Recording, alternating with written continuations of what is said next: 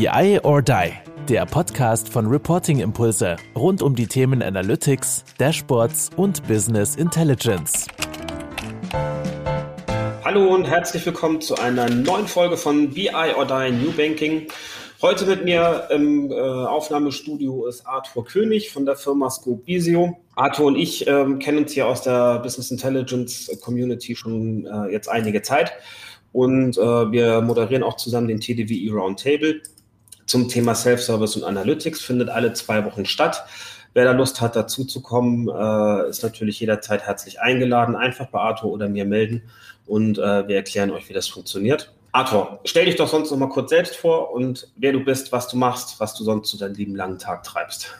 Ja, hallo Carsten. Ja, schön, auch in diesem Format dabei zu sein. Ich freue mich immer wieder, so viel wie möglich von euch mitzubekommen. Äh, wenn ich gerade mal nicht Reporting-Impulse, Streams anschaue oder mache, dann äh, bin ich hauptsächlich BI-Berater, wobei ich bei der Scopevisio AG auch den Bereich eben alles, was rund um Customizing und Schnittstellen angeht, betreue. Wir sind eine äh, Softwarefirma eben für ein, so eine Art ERP für den Mittelstand äh, hauptsächlich für Dienstleister, aber auch für andere Branchen. Und da geht es ja auch viel. Es wird immer mehr mit der Verknüpfung von Systemen, Anbindung von Fremdsystemen etc. Das mache ich auch, wobei meine Hauptleidenschaft schon eben BI ist. Und wer mir gerne folgt auf LinkedIn, auf YouTube, äh, der wird auch mitkriegen, dass ich eben mit Microsoft Power BI eben sehr viel mache. Und ja, heute auch mal mit dem Banking, einer Branche, wo ich jetzt zugeben muss, ich noch nicht so viel Berührungskontakt habe, zumindest im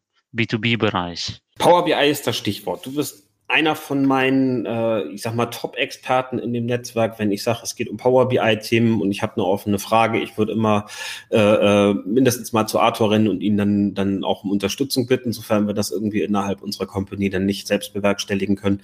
Und ähm, ich finde, Power BI ist ein ganz, ganz spannendes Produkt, weil es ist ein führend, es ist eigentlich, ja, wenn man so will, das führende BI-Produkt im Moment, zumindest wenn man denn den Einschätzungen von Firma Bark und Firma Gartner Glauben schenken kann, dann ähm, ist es sowohl, was die Innovationsfähigkeit angeht, als eben auch den, den Funktionsumfang und die Nutzbarkeit dieses Tools ähm, momentan ähm, so das führende BI-Tool, dicht gefolgt von, von anderen namhaften Herstellern, Tableau, SAC, Board, Click, wie sie alle heißen. Und das Spannende an Microsoft Power BI ist aus meiner Sicht erstmal, es ist ein Microsoft-Produkt.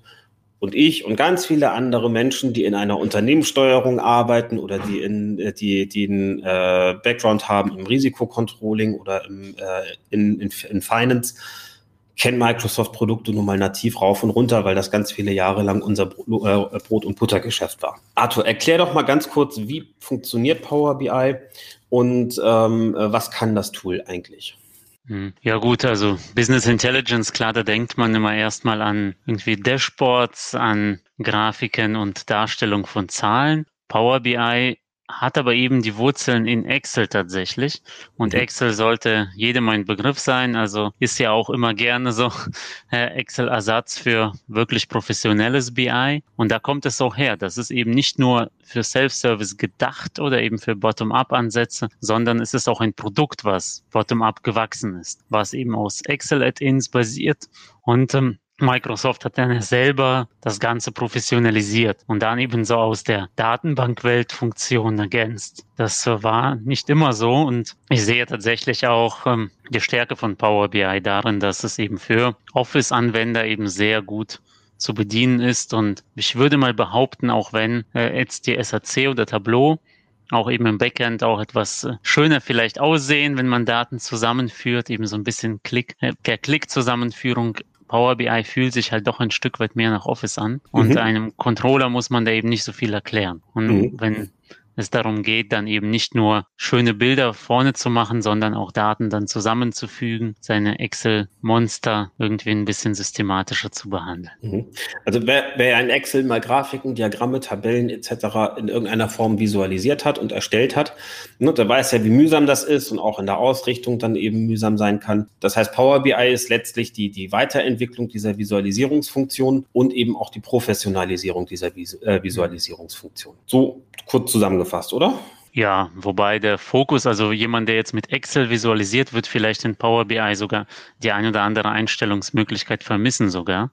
Okay. Weil Power BI ist halt wirklich, es ist, kommt mehr aus der Box, es ist schneller, aber so mhm. der letzte Detailgrad fehlt halt oft wo man dann denkt, okay, Microsoft jetzt, warum verzichtet ihr zum Beispiel auf so eine Mehrfachmarkierung per Ziehen und so und so. Manchmal kommen so Billig-Features erst als Neuheit nach, das ist ganz witzig, aber mhm. die große Stärke ist ja wirklich die Anbindung von Systemen. Also es gibt mhm. wirklich Unmengen von Konnektoren zu diversen Systemen und das alles mit Excel war dann doch eher so die Welt, man speichert das irgendwo in der Access-Datenbank oder auf irgendeinem Netzlaufwerk. Später kam dann SharePoint dazu. Also immer mit irgendwie so gebastelt dazwischen, während Power BI schon eben darauf auch ausgelegt ist, operative Systeme auch direkt anzuzapfen aber auch mhm. natürlich Data Warehouses und Datenbanken. Das finde ich schon mal einen ganz spannenden Aspekt. Also wir haben jetzt gesagt, Mensch, man kann damit äh, einfache Tabellen visualisieren, du kannst aber auch Datenbanken äh, äh, anbinden. Mhm. Glaube ich, ist einer der riesen, riesen ähm, ja, Vorteile von Power BI, dass du halt ganz viele verschiedene Anbindungen dort eben kombinieren kannst. Hat Power BI dann quasi auch ähm, eine Data Warehouse Komponente da drin oder quasi eine Ergebnislayer Komponente da drin? Wenn ich sage, ich ziehe mir dies hier aus dem SQL und da das Ganze aus dem Excel und hier noch aus einer Access Datenbank, dann hört sich das für mich ja so an, als ob da dann eben auch tatsächlich ein, ein Data Layer mit drin ist. Das ist ja mhm. anders als möglicherweise bei anderen BI-Tools. Ja, also das ist auch tatsächlich so, wobei ich jetzt äh, schon sagen würde, auch andere BI-Tools, sofern ich die kenne, da bin ich immer vorsichtig, haben das ein Stück weit auch. Mhm. Aber Power BI ist eben schon auch dafür ausgelegt, auch rein operative Systeme anzuzapfen. Also bei mir ist es durchaus tägliches Geschäft, äh, Datenbanken, APIs und Excel-Dateien einfach zusammenzuführen und eben dieses semantische Datenmodell, das kann mhm. halt wirklich nur im äh, Power BI sein. Also ohne eben das, ein Data Warehouse dazwischen. Das muss nicht so sein ganz explizit, aber es kann so sein. Und mhm. gerade bei mir jetzt im kleineren Mittelstand ist das eben auch sehr viel wert, dass man mhm. eben diesen Schritt direkt im Power BI hat. Warum brauche ich Power BI, wenn ich doch Excel und PowerPoint toll finde? Ja gut, du hast natürlich, also man, es gibt Standardargumente, die auch Microsoft anführt. Also du hast eine Excel-Datei, dann hast du schon mal, wenn du die per E-Mail verschickst, mehrere Wahrheiten. Du kannst das natürlich probieren, irgendwo zu zentralisieren. SharePoint, Netzlaufwerke, mhm. DMS. Dann hast du immer noch die Zugriffsthematik, äh, dass es immer noch eine Datei ist. Wer lesen kann, kann auch meist schreiben oder man hat so ganz sperrige Blockmechanismen. Äh, dann ist Excel es ist halt eine Datei. Also während man Power BI eben so einfach bauen kann wie Excel, aber dann doch im Web veröffentlichen und eben wirklich professionalisieren. Also hin zum User ist das ja wie ein Webportal, mhm. auch ziemlich gut bedienbar und natürlich auch mit allen, was Microsoft so hat, mit Mobile und App-Unterstützung und so weiter. Und für den Ersteller ist das gar nicht so anders als Excel. Da finde ich nur die Performance besser. Also manchmal, mhm. wenn ich mit Controllern zusammenarbeite, die dann doch für bestimmte Gründe, ich bin ja kein Excel-Hasser, sondern manche brauchen halt auch Excel und dann ist es aber so dass ich auch in Power BI entwickle und dann per Copy-Paste den Code in Excel übernehme. Mhm. Auch das geht ja, also weil es eben auf derselben Technologie basiert. Ja, mega spannend, mega spannend. Ich habe ja selber so ein Office 365 Paket, auch für meine private Nutzung und da ist Power BI ja schon mit drin. Ja. Reden wir mal darüber. Ich habe jetzt verstanden, Mensch, Excel, PowerPoint, äh, PDF ist irgendwie so ein bisschen outdated und nicht mehr sexy und auch nicht mehr effizient in meinem Betriebsablauf. Und ich kann das, ich kann es besser machen. Ich kann standardisierte Reports äh, in Power BI erstellen. Ich kann sie interaktiv gestalten. Das möchte ich gerne tun. Wie hoch ist meine Einstiegshürde, um mich mit Power BI anzufreunden? Ja, ich sage ja gerade selbst, ich habe es in meinem privaten Office 365 ja. Paket mit drin. Ist das erstmal so einfach, um sich da mal immer die ersten Gehversuche zu machen? Also bei dir ist das, glaube ich, gleich null, die Einstiegshürde, weil man müsste natürlich schauen, wie gut, also ich frage immer gerne auch zum Beispiel Bewerber oder auch Ansprechpartner bei Kunden, wie, wie hoch schätzt du dich in Excel ein auf dem Skill-Level? Und jeder, der irgendwie auf einer Skala von eins bis zehn so mindestens vier sich gibt, da würde ich sagen, äh, wenn es größer ist, als man auf einem Bildschirm sehen kann, Mach mhm. lieber Power BI, weil da man findet sich schnell zurecht. Das ist einfach stabiler und einfacher, mhm. solange man nicht wirklich tippen möchte oder irgendwo copy-pasten möchte. Und wie du schon sagst, auch das Finanzielle, auch eben für Einzelunternehmer oder für jemanden, der einfach mal probieren möchte. Auch in, mhm. Banken. Also wir müssen ja nicht von kleinen reden. Wir sind ja heute Banking, aber auch eine Abteilung in einer großen Firma ist auch wie eine kleine Firma. Und auch die haben ihre Probleme und Excel. Und wie, wie fange ich da denn deiner Meinung nach an? Also ich bin jetzt, mhm. ich bin jetzt in einer Firma, klein, groß, wie auch immer, ne? Ähm, und äh, ich kann mir auch vorstellen, dass das gerade für Banken ein Riesenthema ist aktuell auch noch und auch noch wird in den nächsten Monaten und Jahren, äh, sich genau diese Frage zu stellen. Ich möchte mich mit dem Thema auseinandersetzen. Ja, ich mhm. gehe jetzt zu den verschiedenen Anbietern, ne, ich habe sie vorhin alle genannt, und äh, kriege dann hier erstmal eine, eine Kostenschätzung so für so einen Einstieg. Ja, vielleicht möchte ich einfach mhm. erstmal ausprobieren. Ich habe verstanden, die Power BI-Lizenzen sind auch als Corporate-Lizenzen erstmal relativ günstig. Korrekt? Ja. Ja, also es ist, äh, um das Preismodell so ein bisschen aufzuschlüsseln, äh, ja, es gibt die Pro-Lizenz, die eigentlich für die meisten Benutzer komplett reicht. Und bis vor kurzem gab es auch nur die. Pro-Lizenz kostet 8,40 Euro pro Monat pro Benutzer. Mhm. Das heißt, das ist wirklich im Vergleich zu anderen Tools ist das wirklich geschenkt und solange du nicht im Hintergrund noch Infrastruktur aufbaust, war es das auch von den Kosten. Du brauchst nur ein Microsoft-Konto. Ich meine, äh, das muss man sich nur mal auf der Zunge zergehen lassen. Ich habe eine Controlling-Truppe mit zehn Mitarbeitern. Ich bin mal, ne?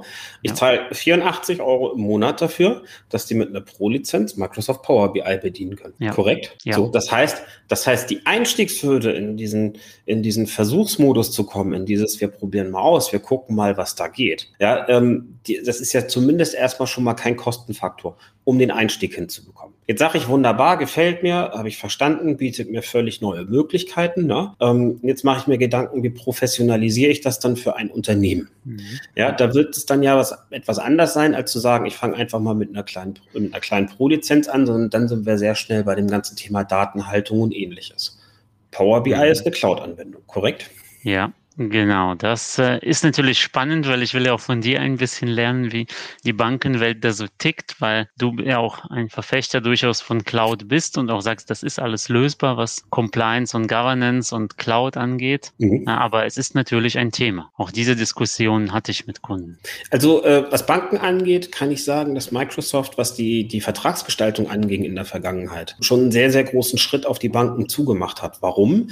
Die Office 365 Plattform ist natürlich für Banken ein wahnsinnig attraktives, äh, eine wahnsinnig attraktive Plattform um, äh, um eben äh, Kollaboration auch in der Bank ganz anders zu leben, als es in der Vergangenheit war. Mit Microsoft Teams, mit, den, mit der Möglichkeit, die, die ähm, Office 365 dann auf Azure bietet. Da ist Power BI dann ja nativ mit drin.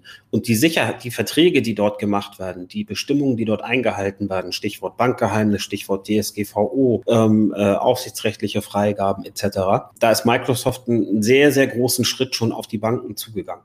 Ja, da ist ja implizit dann auch die Nutzung von Power BI eigentlich in diesen Reglementierungen mit drin und es gibt dann eben entsprechende Sicherheitsvereinbarungen und auch Datenschutzvereinbarungen, die in diesen Cloud-Verträgen dann angeboten werden. Und ja, ich bin ein ganz, ganz großer Verfechter von Cloud, nämlich deswegen, weil es einerseits skalierbar ist, vor allem aber, weil die Performance dahinter äh, ähm, deutlich mehr verspricht als eine, eine ähm, On-Prem-Lösung an der Stelle. Ja, und ich glaube auch, dass gerade in der BI, gerade in der weiteren Entwicklung Datenstrategien, wir erleben werden, dass es ohne Cloud-Services gar nicht mehr geht. Deswegen, die Frage ist gar nicht, ob eine Bank oder ein Unternehmen generell in die Cloud geht, sondern wann sie es tut, ja, und wie eben die konkreten Verträge gestaltet werden von den Hyperscalern. Ich gehe davon aus, dass ein, eine Microsoft, eine, äh, eine, eine AWS, ein äh, Google Analytics oder Google selber in der Vertragsgestaltung sehr, sehr viel stärker auf die Bedürfnisse der Kunden eingehen, um eben letztlich auch diese Cloud-Plattform anbieten zu können. Da wird es dann eben auch für Power BI nochmal richtig, richtig, richtig spannend. Ja, weil das sehe ich auch tatsächlich irgendwann auch, auch Konzerne werden nicht alle selbst entwickeln können. Und wer jetzt den Schritt nicht Richtung Cloud geht, der wird auch, sobald wirklich mehr KI in Alltagsprozessen ist, weil mhm. momentan ist KI zwar oft irgendwie Thema, aber so präsent ist das ja gar nicht in den Routine-Verwaltungsprozessen. Da hat man immer noch so das Beispiel irgendwie Rechnungseingang mit OCR und so weiter. Aber so diese Standardroutinen, die man noch viel mehr automatisieren könnte, das fängt ja erst an, KI-basiert.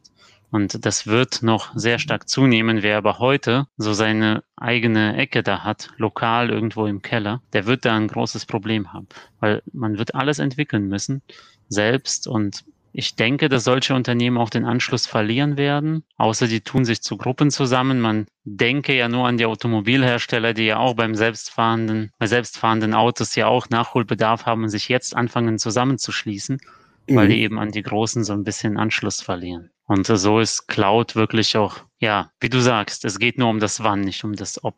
Gehe ich von aus. Bei den Banken ist es halt schwieriger, weil es da noch keine eindeutigen Aussagen der Bankenaufsicht gibt, unter welchen Bedingungen das eben erlaubt ist und unter welchen nicht. Das ist noch so ein, so ein Abtasten in beide Richtungen.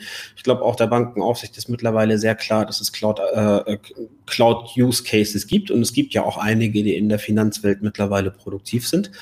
Ja, und wo, wo ähm, wir auch in unserem Netzwerk Kunden haben, wo wir, äh, wo wir erleben, wie erfolgreiche Cloud-Einführungen dann eben auch in Banken funktioniert haben. Und ähm, ich glaube, ein weiterer Riesenvorteil von Cloud-Applikationen ist die Verknüpfbarkeit mit Daten, die man vielleicht nicht nativ in seinem eigenen Unternehmen erzeugt. Ja, wir haben, äh, ich habe neulich mit äh, in, in, einem der vorangegangenen Sessions, ist jetzt SAP-lastig, aber über die Data Warehouse Cloud der SAP gesprochen.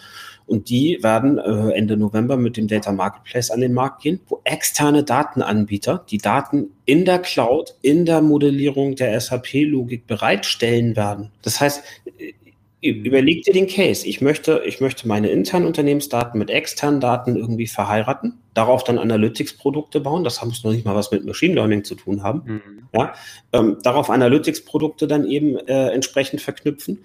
Und das ist für mich fertig modelliert und angeliefert. Ich habe halt nicht mehr das Drama mit, okay, ich kriege eine Datenzulieferung. Wie packe ich die bei mir in die Schnittstellen? Was ist mit der IT-Security und so weiter? Sondern das hat die SAP mir im Grunde implizit abgenommen und schon weite Teile der Modellierung erledigt. Ein super Produkt. Okay. Funktioniert aber nur, wenn ich meine Ergebnisdaten auch in der Cloud habe. Ja, und damit solche Cases für mich effizient funktionieren, ja, werde ich über kurz oder lang entsprechend ja Cloud-Nutzung, äh, Cloud-Lösungen nutzen müssen. Wie ist das bei Power BI? Power BI ist ein, äh, kann ich on-prem nutzen und in der Cloud oder wie muss man sich das vorstellen? Also du kannst es on-prem nutzen, allerdings ist on-prem, es ist eigentlich Power BI Desktop, das ist ein Werkzeug zum Basteln. Mhm. Das ist ein Einzelbenutzerwerkzeug.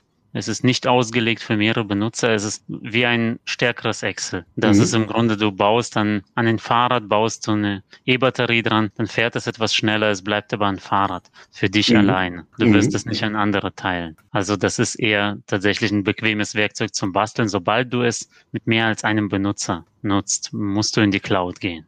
Das ist ja auch klar, das will ja Microsoft auch. Genau, weil daran verdienen sie dann fairerweise ja auch noch mal ein paar Euro. Wobei das ja, wie gesagt, mit der Pro-Lizenz bist du ja da erstmal safe, bevor du nicht dann anfängst in die Richtung zu gehen, dass du wegen BA ja auch vielleicht eine professionellere Datenhaltung möchtest, dass du irgendwann genügt es nicht mehr, die operativen Systeme anzuzapfen, sondern du willst eben doch eine Zwischenschicht, was mhm. nicht zwingend ist, aber ab einer gewissen Datenmenge sehr sinnvoll. Auf jeden und Fall. das ist ja genau das Thema. Ist das sind das noch BI-Kosten oder sind das Data Warehouse-Kosten? Das macht ja Microsoft ganz clever. Man mhm. kann eben sehr niedrigschwellig beginnen. Da bin ich auch großer Fan davon. Aber dann natürlich wächst man so in die Cloud rein. Und wenn die Frage kommt, stelle ich mir jetzt irgendwie ein Microsoft Synapse Data Warehouse oder Data Lake hin oder gehe ich zu einem Konkurrenten jetzt Snowflake und Co. Also will ich gar nicht mhm. alle explizit nennen, nicht, dass wir Probleme bekommen. Oder eben SAP DWH. SAP Data Warehouse Cloud ist ja auch ohne SAP nutzbar, also zum Beispiel auch die. Äh, und sowas ist dann natürlich bei Microsoft klar, wenn man erstmal schon BI im Einsatz hat ist die Wahrscheinlichkeit, dass du dich auch dort entscheidest für eine Microsoft Cloud deutlich höher. Mhm. Mega spannend. Gehen wir mal so ein bisschen ins Fachliche. Ja, also nochmal so, wie, wie packe ich es an? Weil ähm, tatsächlich erlebe ich, dass es häufig immer noch oder dass es immer noch sehr, sehr verbreitet die Frage ist, wie, wie starte ich in solche Projekte ganz hands-on?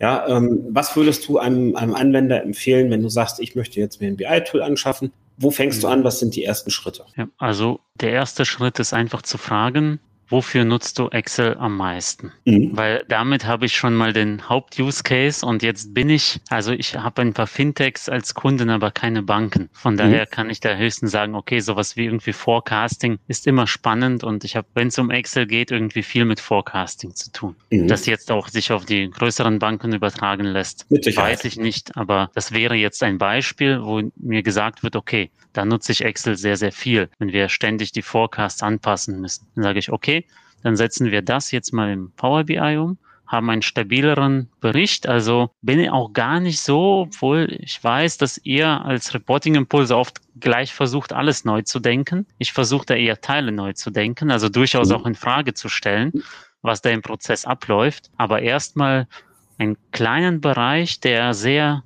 hands-on ist, sehr oft im Alltag auch auftaucht, den auf Power BI zu heben, mit dem Vorteil, dass selbst wenn man sich irgendwie dagegen entscheidet, gegen Power BI, hat man immer noch eine mehrwertstiftende Lösung geschaffen für mhm. das Thema und im Grunde schon in diesem Prozess etwas geschaffen, was Mehrwert bringt. Mhm. Also das ist nicht nur einfach eine Spieldemo oder sowas, sondern das ist ein Datenprodukt, was dann schon hilft im Alltag. Und es kann auch bei einem Benutzer bleiben. Wenn die mhm. sagen, wir wollen jetzt doch die SAC, weil wir SAP-Nutzer sind, ja, dann aber, kann trotzdem, ja. Aber im Grunde sagst du doch Minimum Viable Product. Du suchst ja was ja, aus und sagst genau. so, ey, ganz ehrlich, wir gehen dahin, wir designen das, wir machen Prototyping und am Ende des Tages steht da irgendwas, was man nutzen kann, was mir das Leben erleichtert, wo ich einen Use Case genau. darin habe. Also absolut. Also bin ich auch großer Fan, wirklich aus der echten Welt was zu greifen, nicht irgendwie fiktiv mit äh, irgendwie, was kann das Tool, sondern tatsächlich, was ist der Prozess,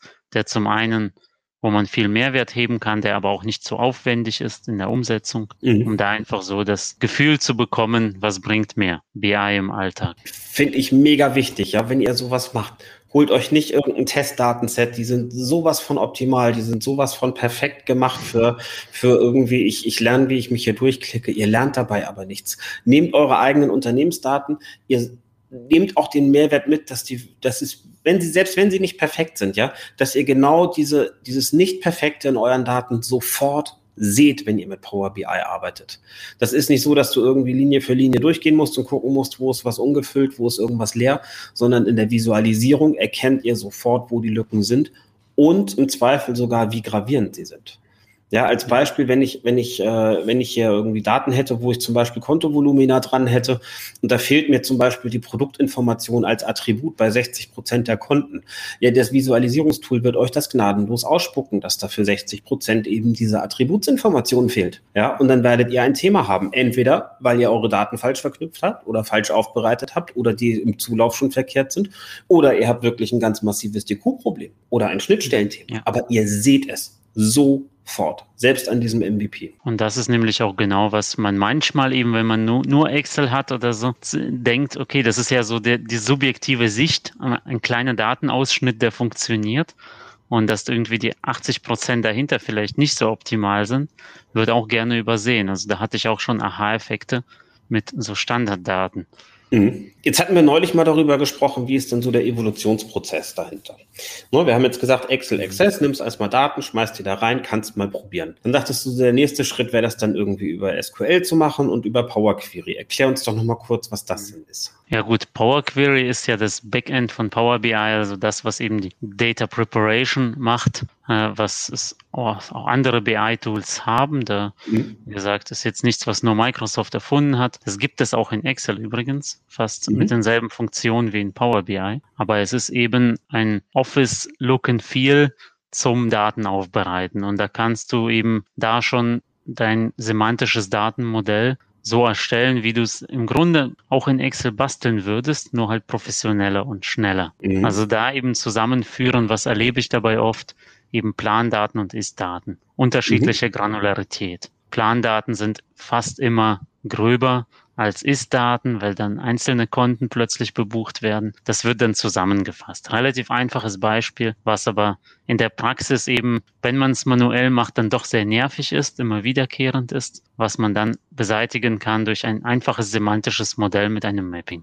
Das würde okay. dann Power Query dir abnehmen. Das ist, ist wahrscheinlich auch praktischer, als das in Excel zu lösen. Aber ja, das ist, ist tatsächlich ein Anwendungscase. Ich glaube, ich kenne keine Bank, nein, ich kenne keine Bank bisher, die, die wirklich auf Einzelkundenebene runterplant oder auf Einzelkontoebene womöglich noch runterplant. Im Ist wird man auf diese Detailinformationen aber äh, niemals verzichten in seinen Steuerungsdaten. Ja, und ja. auch über die, auf die Drilldown-Möglichkeit. Insofern ein cooles Beispiel und äh, ähm, durchaus eingängig.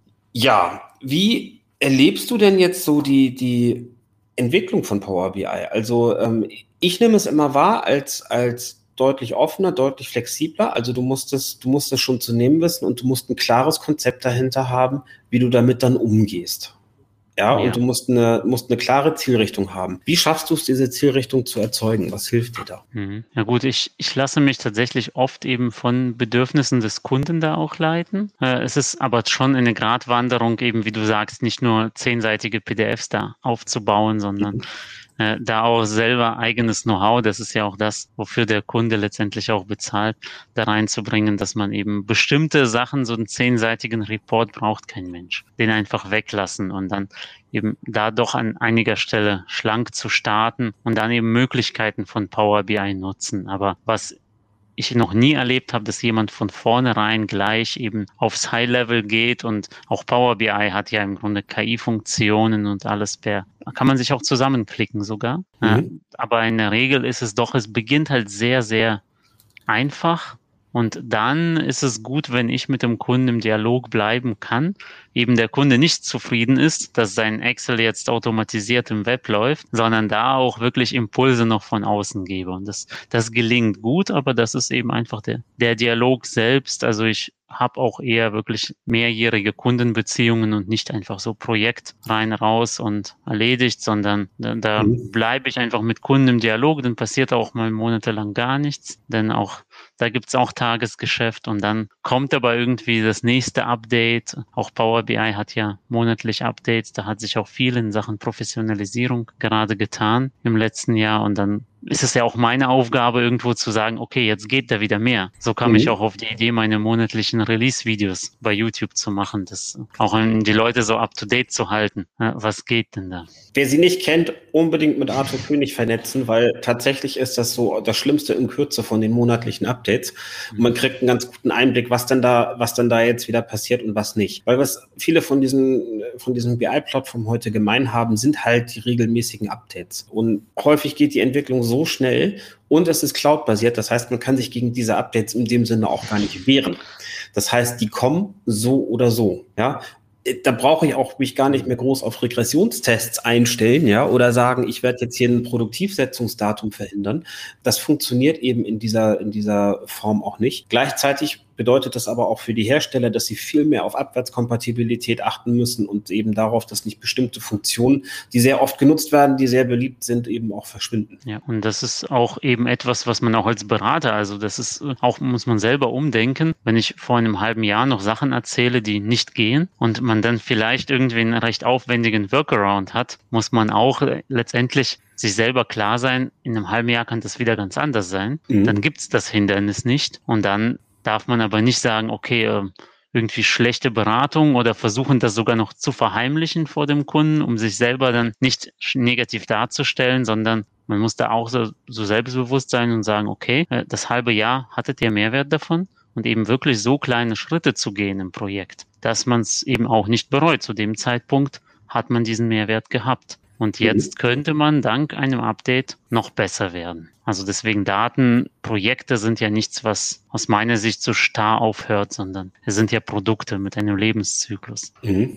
Kommen wir nochmal auf den großen Mehrwert von Power BI meiner Meinung nach, nämlich tatsächlich nachher nicht die Aufbereitung von Daten. Ich habe jetzt ganz viel gelernt. Da, geht, da sind viele Dinge viel flexibler möglich als bei, bei anderen Plattformen, ähm, was ich tendenziell gut finde. Ich komme ja auch eher aus, dem, aus der Controlling-Ecke, habe auch ganz viele Jahre lang Daten zusammengesteckt. Das war nicht immer, war nicht immer trivial, aber es hat am Ende zum Ergebnis geführt. Ja, und am Ende hatte ich dann, hatte ich dann eben ein vernünftiges Datenset, aus dem man reportet hat. Jetzt ist ja Reporting, also die Visualisierung genau dieser Daten, die ganz, ganz große Stärke und ja auch das ganz, ganz große Leistungsversprechen von Power BI. Und ich glaube, mich erinnern zu können, dass Power BI eines der wenigen BI-Tools war, wo wir sagten, eigentlich geht hier alles in der Visualisierung. Also alle Visualisierungsformate. Ich kann hier ganz viel individualisieren. Ich kann hier mit, mit äh, Programmierung äh, arbeiten, Stichwort DAX. Das könntest du vielleicht auch gleich noch ein bisschen was zu sagen, weil da habe ich, das kriege ich immer von außen mit, aber da weiß ich, wäre schön, wenn du da noch zwei, drei Sätze drauf verlierst. Wie mache ich das denn für den, für den Endanwender trotzdem greifbar? Und wie mache ich das trotzdem übersichtlich? Ich kann mir vorstellen, wenn man hunderte, 200 verschiedene Visualisierungen nutzt, das funktioniert nicht. Klar, ne, da sind wir wieder bei deinem Lieblingsthema oder eurem Lieblingsthema, den Standards, zu sagen, okay, es darf eben nur, weil wir 100 Dashboards verschieden aussehen lassen können, sollte man es nicht machen, sondern es sollte Standards geben, es sollte ein einheitliches Design geben, ein einheitliches Verständnis und eben auch Dashboard-Arten geben. Also nur weil bei Power BI im Standard immer noch der, der Tacho und der Kartenvisuals und der Donut drinstecken, sollte man die nicht überall nutzen, sondern da schon eben auch Experten fragen oder eben die Erfahrung nutzen, was wirklich Sinn macht. Genau, das ist ganz wichtig. Also das ist aber das im Grunde bei Office. Also wenn du jetzt Word nutzt, du kennst nicht alle Funktionen. Genauso ist das auch mit Power BI. Wenn du Power BI nutzt und die DAX-Funktion, ich weiß gar nicht, wie viele das gibt, das ist aber sicher dreistellig. Mhm. Also das darf man sich vorstellen. Es ist eine Aggregationssprache für Daten, aber die optisch so wie Excel-Formeln aussieht, aber nicht ist. Also mhm. darf man sich auch nicht verleiten lassen. Manchmal heißen die sogar gleich, aber eigentlich geht es darum, wirklich Daten ganz dynamisch Berechnungen zu filtern, eben aus der Tabellenlogik auszubrechen, auch komplexe Berechnungen zu machen, mhm. äh, eben mit einer Art Formelsprache. Und in der Regel von den dreistelligen Formeln braucht man eine einstellige Anzahl oft. Also ich würde sagen, auch da, da gilt Pareto erst recht. Mit okay. 20 Prozent der Formeln kannst du 80 Prozent der Use Cases erschlagen. Und für den Rest brauchst du halt Experten, kannst dir aber eben gerne auch Ressourcen online holen. Es geht so viel kostenlos. Ich gebe ja auch selber zu, dass ich nie wirklich eine formelle Schulung in Power BI jemals abgeschlossen habe. Auch nicht die Microsoft-Zertifizierung, weil ja, mir einfach die Praxis dann doch immer mehr wichtiger war und äh, auch meine Zeit letztendlich zu wertvoll für Toolschulungen. Äh, und dann, ja, lernt man so aus, zum Beispiel bei BARC aus der Power BI Map die auch sehr gute Ressourcen liefert. Genau. Learning by Doing ist ein schönes Stichwort. Predigen wir ja auch immer wieder. Ne? Fangt nicht an mit irgendwelchen äh, Toolschulungen, die nicht zielgerichtet sind, sondern geht mit euren eigenen Cases daran und lernt das Tool wirklich während der Umsetzung kennen. Wie weit, wie weit geht Power BI? Also ich kenne ja, ich kenne ja nun unser Visualisierungskonzept. Wir haben eine Guideline, die sich ja auf das Nötigste so ein bisschen ähm, ähm, runter reduziert, eben aber dann mit dem Leistungsversprechen, dass man sagt, okay, wenn die Daten da sind, ist das Reporting fertig. Nichts mit, ich schiebe das nochmal nach Excel oder ich drucke nochmal ein PDF oder ich sehe zu, dass ich das irgendwie pixelgenau nach PowerPoint oder sonst wohin äh, exportiere, sondern wenn man ein paar bestimmte Kniffe einhält, wenn man ein paar Grundlagen einhält, dann kriegt man eben hin, dass das Reporting wirklich im Moment der Datenanlieferung durch ist. Ich gehe davon aus, dass Power BI das auch kann. Ja, also wenn man eine Vorlage hat und die Daten an die Vorlage anpasst, dann ja. Muss aber auch selber da wieder aus der Praxis sagen, in den meisten Fällen ist dann doch, lasse ich dann doch zu, dass man ein paar Schrauben noch verstellt.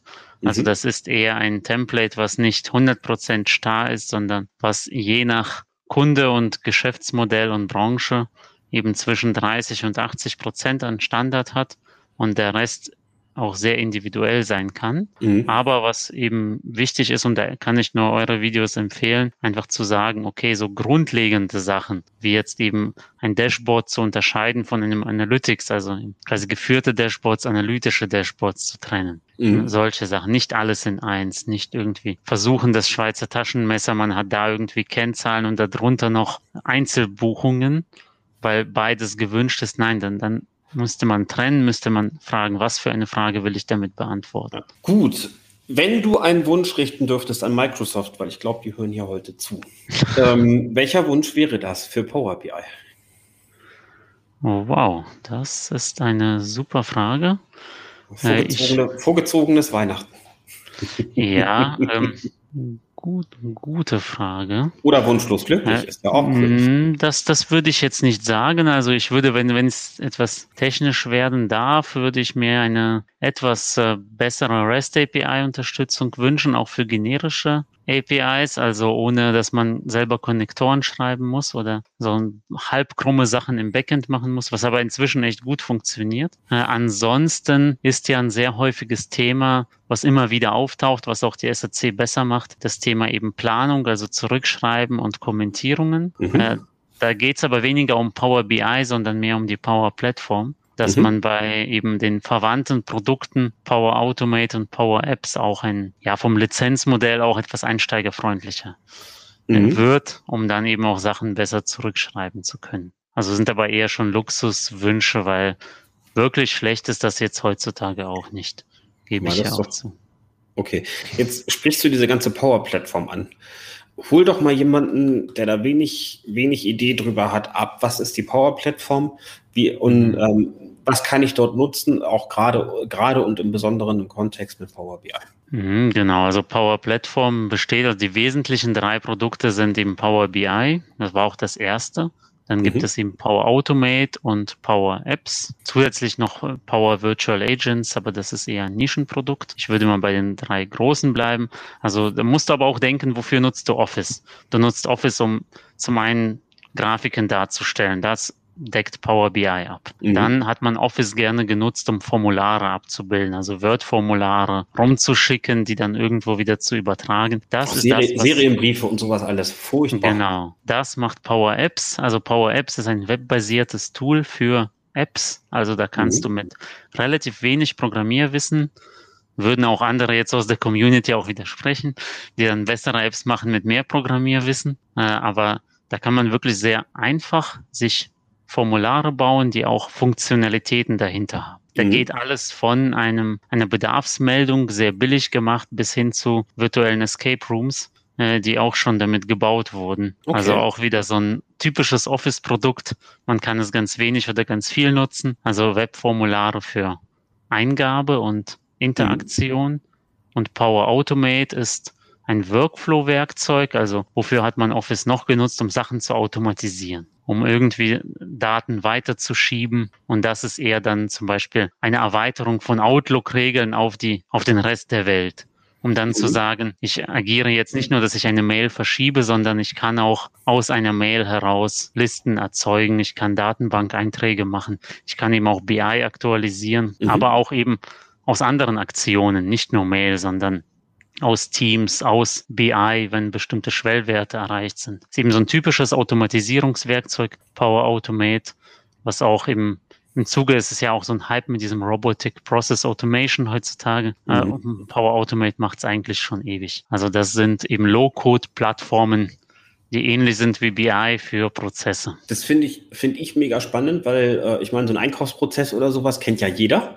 Das heißt, Mhm. da würde ich, würde ich im Grunde dann, äh, würde ich dann Power Automate nehmen und hätte dann da eben entsprechend die Prozessschritte und könnte den Workflow dann immer weiterschieben. Was weiß ich, Ja. hier Genehmiger, Freigeber, dann Beauftragender und so weiter, Rechnung stellen und äh, etc. pp. Genau, auch da ist natürlich dann die Frage, wann ist es so komplex, dass du doch lieber eine Standardsoftware nutzt? Mhm. Äh, und bildest es zum Beispiel in SAP, in Dynamics oder eben auch in Scopevisio ab. Äh, aber für Einsteiger, für die, die eben aus Office kamen, aus der manuellen Welt, ist das so die, auch wieder die erste niedrigschwellige Hürde, das Mhm. so zu nutzen. Äh, mega spannend. Also ich, ich nehme mit für mich, wer, wer Excel kann, wer, wer ähm, da so ein bisschen mit S-Verweisen rumhantiert hat, vielleicht auch ein bisschen VBA kann, ähm, der sollte sich Power BI dringend angucken, sofern er das noch nicht getan hat. Klassischer, klassischer Controller im, im, im altbackenen Sinne oder im altmodischeren Sinne umso mehr. Ja, ähm, weil definitiv Tool der Zukunft. Arthur, was meinst du, wo geht die Reise hin? Also was ist, was ist die weitere Entwicklung von BI? Was ist die weitere Entwicklung von Power BI?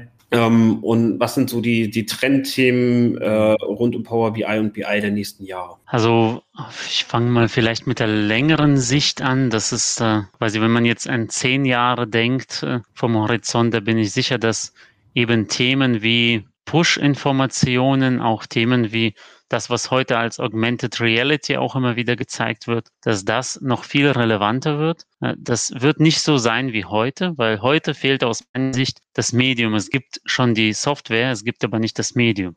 Das ist so mhm. wie Google Maps auf dem Desktop-PC. Äh, kannst mhm. du auch nutzen, aber ist halt nicht so toll wie mobil. Und das ist heute das, was eben mit Augmented Reality und mit so Insights, die dann generiert werden, passiert. Es wird sich keiner so wirklich auf dem Dashboard, glaube ich, diese Push-Sachen angucken, aber es wird eine Art von Assistenzsystem geben, die wir uns heute noch nicht so wirklich vorstellen, über welches Medium das läuft. Vielleicht wird es uns ständig begleiten. Vielleicht wird der Tisch irgendwann smart und zeigt mir eben die wichtigen Push-Infos an. Also dass das BI eben auch intelligent einem abnimmt, Infos und Benachrichtigungen. Das wird noch wichtiger werden aus meiner Sicht. Das ist so die lange Sicht ist jetzt nichts für die nächsten fünf Jahre, aber so mhm. bei zehn Jahren darf man drüber nachdenken. Bei fünf Jahren wird es aus meiner Sicht schon das Thema KI sich immer mehr integrieren in den BI-Bereich.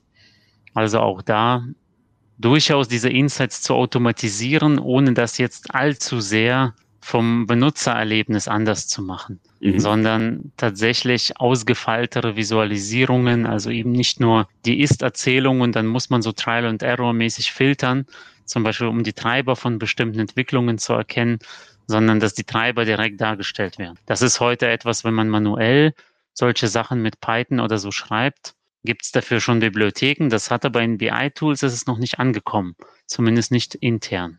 So als eher, Standard. Eher die, eher die fertig gerechneten Ergebnisse, ja. die dann wieder aus dieser Welt übernommen werden, ne? Ja, aber es ist doch zu oft aus meiner Sicht immer noch, auch in guten Dashboards, äh, dass man eben dieses Kreuzfiltern manuell machen muss. Ich mhm. habe hab einen Ausreißermonat, muss draufklicken, um zu gucken, an welchen Kunden lag das oder mhm. sowas. Und das, das wird noch etwas, meiner Sicht eben diese Treiber. Das ist ja nicht nur ein Parameter, sondern man denke halt, man hat eine Abweichung in der Umsatzentwicklung und es gibt potenziell 80 mögliche Gründe dafür. Mhm. Und die wirst du nicht in einem Dashboard visualisieren. Also du wirst da nicht irgendwie das Wetter und die Kunden und irgendwelche ja, Zinsniveaus oder was es auch immer noch in der Bankenwelt gibt, was sich so entwickelt, die wirst du nicht in einem Dashboard darstellen als Treiber. Und diese Analyse quasi wirklich äh, von von dem, was treibt eigentlich ein Wert. Nicht mhm. nur das Wie, sondern auch das Warum. Dass das noch stärker zu integrieren, da sind wir nicht weit weg. Mhm. Also da gibt es auch in Power BI auch mit seit äh, eineinhalb Jahren auch schon ein Visual, was in diese Richtung geht, was noch nicht so Mainstream ist. Also Kunden verstehen es oft noch nicht. Das wird aber noch einfacher. Mhm.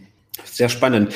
Das heißt aber auch, du musst ja deine Daten auch gnadenlos in Ordnung haben. Ja, damit ja. sowas funktioniert. Also äh, das heißt, dann sind wir wieder nochmal so eine Rolle rückwärts. Datenqualität heilt auch Power BI in dem Sinne nicht, ne? Also so ist das heute, ja. Und aus meiner Sicht wird das aber, werden die Systeme da auch ein wenig toleranter werden müssen. Okay. Also unsicherere Ergebnisse anzeigen, auch auf Datenqualität durchaus hinweisen, mhm. aber eben nicht äh, von vornherein so dieses Ja, Nein, weil Daten werden nie perfekt sein. Also es ist jetzt auch nur eine Einzelmeinung. Das mhm. können vielleicht Verantwortliche bei Microsoft anders sehen. Aber ich denke ja immer so vom praktischen Nutzen, wenn ich als Controller von dem BI-Tool nicht die Antwort bekomme oder den Nutzen bekomme, den ich brauche, gehe ich doch wieder in den manuellen Prozess zurück. Und dann würde das BI-Tool im Grunde sich einen Gefallen tun, da selber auch mhm. fehlertoleranter zu sein und auch dass man die Benutzer weiterhin drin hält in diesem, in dem BI-Tool, weil das ist ja, je enger man das Korsett schnürt, desto eher brechen die Leute dann komplett aus. Mhm.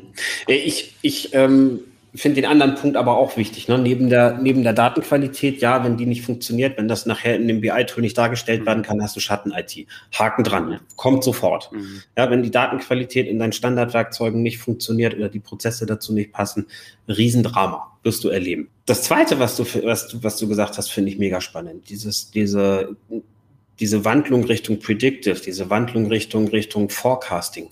Ne, ich habe mal ein schönes Bild gezeichnet ähm, bekommen von von einem CFO, der sagte: Mensch, ich bin der Kapitän. Ja, ich fahre hier, äh, ich fahre hier mit so einem Riesentanker durch das Polarmeer. Hier sind Eisberge, mein Radar ist ausgefallen. Und alles, was mein Reporting mir heute erzählt, ist, dass hinter mir nichts passiert ist. Ja, wenn ich hinten vom, hinten vom, vom Heck des Schiffs gucke. Nach vorne habe ich Nebel, ja, die Nebelbänke werden immer dichter und ich brauche eigentlich ganz dringend wieder ein Radar, was mich nach vorne steuern lässt und mir die Brisanz dieses Nebels vor mir gerade so ein bisschen lichtet.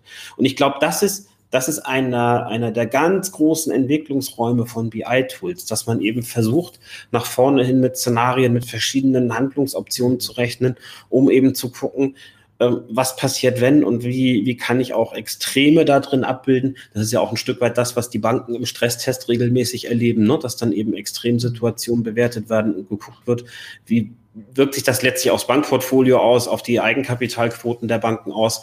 Und ich glaube, da sehen wir ganz, ganz viele Entwicklungen in die Richtung, dass dieser. Aspekt mhm. viel, viel wichtiger wird als die reine Vergangenheitsbetrachtung für das, was schon gewesen ja. ist was liefert Power BI da heute oder was liefert Microsoft da heute?